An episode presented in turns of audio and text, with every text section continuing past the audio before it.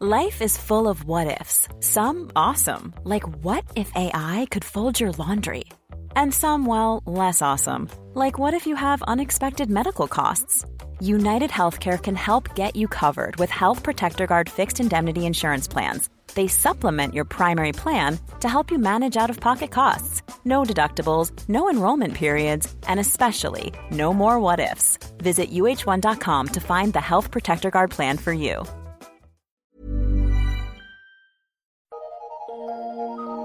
Eu sou Mário Persona e essas são as respostas que eu dei aos que me perguntaram sobre a Bíblia. Você disse que sempre ouviu falar que a igreja surgiu no dia de Pentecostes. No entanto, um artigo num site que você visitou declara o contrário e por isso você ficou surpreso e me escreveu querendo saber como refutar tal ensinamento. Uh, no seu e-mail você enviou um link para um artigo cujo título era o seguinte: 20 provas de que a igreja existia antes de Pentecostes. Bem, eu diria que ficaria melhor o título 20 provas de que o autor não entendeu o que é a igreja. Porque você precisa de apenas duas coisas para entender que a igreja não existia antes de Pentecostes, não existia no Antigo Testamento e nem nos tempos do Senhor Jesus andando aqui na terra nos evangelhos. Não existia. Primeiro, a primeira coisa que você precisa é ler Mateus 16, 18, onde Jesus diz assim: Sobre esta pedra edificarei a minha igreja, e as portas do inferno não prevalecerão contra ela. E a segunda coisa que você precisa é aprender a conjugar os verbos e diferenciar os seus tempos. Na verdade, não você precisa, mas o, o autor do artigo. Por exemplo, o verbo edificar no futuro do presente simples é eu edificarei, tu edificarás, ele edificará, nós edificaremos, vós edificareis, eles edificarão. Alguém que não tenha faltado a essa aula saberá a diferença entre o que Jesus disse, edificarei a minha igreja, e o que ele não disse mas os seguidores da teologia do pacto acham que ouviram assim: edifiquei a minha igreja. É uma questão de, de conjugação do verbo, de, de tempos verbais. A, a dificuldade do autor é por não conhecer as diferentes dispensações e maneiras de Deus tratar com o homem ao longo do tempo. Por exemplo, ele certamente não percebeu que os israelitas nunca chamavam a Deus de Pai e nem tinham promessa e esperança de habitar no céu. Tudo girava em torno de viver num reino na terra. Sem entender que Deus não falhará em nenhuma promessa feita a Israel e que no presente momento eles estão apenas por um tempo deixados de lado enquanto Deus reúne uma noiva para o seu filho, sem entender isso, o autor do, do artigo, os seguidores da teologia do pacto, não entendem que nos evangelhos os discípulos eram judeus vivendo como judeus e esperando o estabelecimento do reino na terra. Os dois discípulos que encontram Jesus no caminho de Emaús deixam isso muito claro. Era? Eles esperavam uma outra coisa que não aconteceu. Nem aqueles dois discípulos e nem os onze apóstolos sabiam o que era a igreja, porque a igreja era um mistério ainda não revelado. E aqui nós temos mais uma vez um problema causado pela dificuldade com a linguagem e com o vocabulário além dos verbos que eu já mencionei. O dicionário traz a palavra mistério como algo que é secreto, escondido, não divulgado, enfim, um segredo. Ora, então quando Paulo diz que recebeu um mistério, é válido entender que ninguém sabia disso antes, pois foi uma revelação exclusiva a Paulo. E se você lê as epístolas, você vai encontrar que Paulo fala de pelo menos nove mistérios aos quais lhe foi, lhe foi dado o privilégio de conhecer de primeira mão, antes mesmo dos outros apóstolos.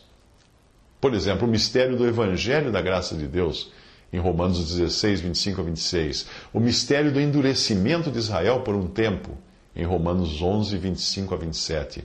O mistério do arrebatamento da igreja e da ressurreição do corpo de Cristo, 1 Coríntios 15, 51 a 53. O mistério do um só corpo, a igreja, Efésios 3, de 1 a 9. O mistério da cidadania ou vocação celestial do crente no corpo de Cristo. Efésios 1, 3, Filipenses 3, de 20 a 21. O mistério do propósito de Deus de reunir todas as coisas em Cristo na dispensação da plenitude dos tempos. Efésios 1, de 9 a 10. O mistério da graça de Deus, Romanos 6, 14. O mistério da identificação do crente com Cristo, 1 Coríntios 15, versículos 1 ao 4. E, finalmente, o nono mistério, o mistério da iniquidade, 2 Tessalonicenses 2, de 6 a 12. Nove mistérios que foram dados a Paulo, porque ninguém conhecia antes. O autor do texto argumenta que, por Jesus ter se referido aos seus como rebanho, e o mesmo termo ser encontrado também nas epístolas dos apóstolos, então tudo é a mesma coisa. Quando ele falava rebanho para os discípulos aqui na terra, é a mesma coisa quando os, os apóstolos falam rebanho, referindo-se à igreja. Não, não é. Porque rebanho é todo o conjunto de seres vivos que sejam conduzidos por alguém, seja um pastor, quando são ovelhas e cabras, ah, seja um vaqueiro, quando se trata de bovinos. Então Deus tem sim. O Senhor tem sim um rebanho de israelitas e também tem um rebanho que é a igreja, andando na terra sob a autoridade do mesmo pastor. Mas, como eu já disse, nesse momento o pastor está cuidando do rebanho igreja. E o rebanho Israel? Paulo explica de como eles seriam deixados de lado por um período, veja a passagem. Porque não quero, irmãos, que ignoreis este mistério, olha o mistério, para que não sejais presumidos em vós mesmos, que veio endurecimento em parte a Israel, até que haja entrado a plenitude dos gentios. E assim todo Israel será salvo, como está escrito: virá de Sião o libertador, e ele apartará de Jacó as impiedades. Esta é a minha aliança com eles, quando eu tirar os seus pecados. Romanos 11, de 25 a 27. Veja que a salvação de Israel está condicionada à vinda de Cristo para reinar e para tirar a iniquidade deles. A expressão quando eu tirar os seus pecados denota que a igreja não é a continuidade de Israel mas sim uma entidade distinta, porque Deus ainda irá tratar com Israel no futuro, que é o tempo também citado no versículo 31, quando diz: Assim também estes, agora, foram desobedientes, para também alcançarem no futuro misericórdia pela misericórdia a vós demonstrada. Duas classes de pessoas ele está falando aqui. Romanos 11, versículo 31. Um dos 20 argumentos do autor é que eles tinham poder do Espírito Santo antes de Pentecostes. Sim, claro, claro que eles tinham. Eles eram revestidos de poder, como eram também os santos do Antigo Testamento. Mas isso ocasionalmente e para algum propósito especial. Eles não eram selados com o Espírito Santo, como nós somos hoje. E o Evangelho deixa muito claro. O Senhor Jesus fala: Quem crê em mim como diz a Escritura, do seu interior fluirão rios de água viva.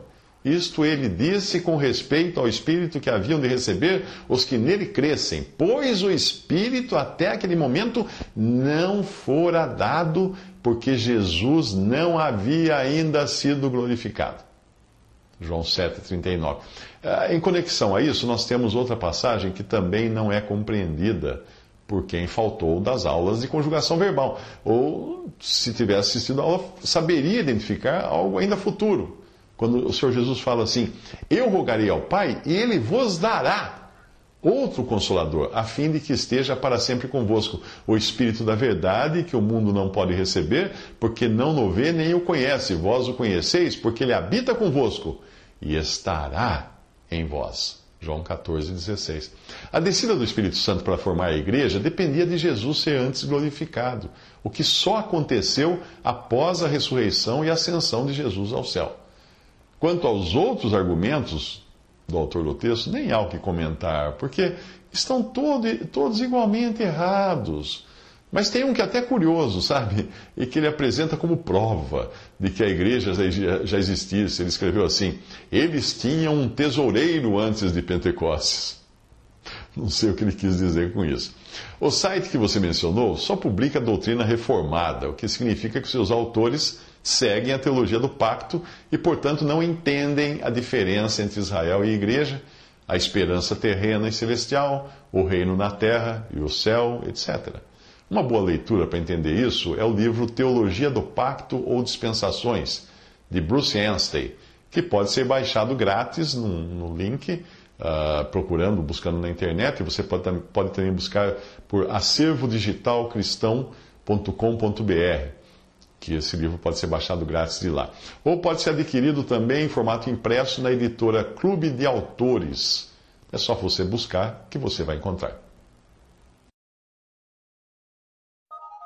Visite respondi.com.br.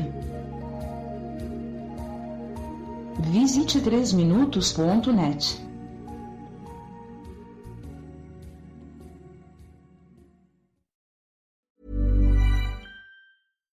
Hi, I'm Daniel, founder of Pretty Litter. Cats and cat owners deserve better than any old fashioned litter. That's why I teamed up with scientists and veterinarians to create Pretty Litter.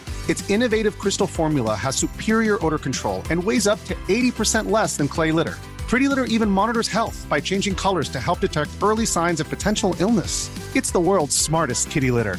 Go to prettylitter.com and use code ACAST for 20% off your first order and a free cat toy. Terms and conditions apply. See site for details.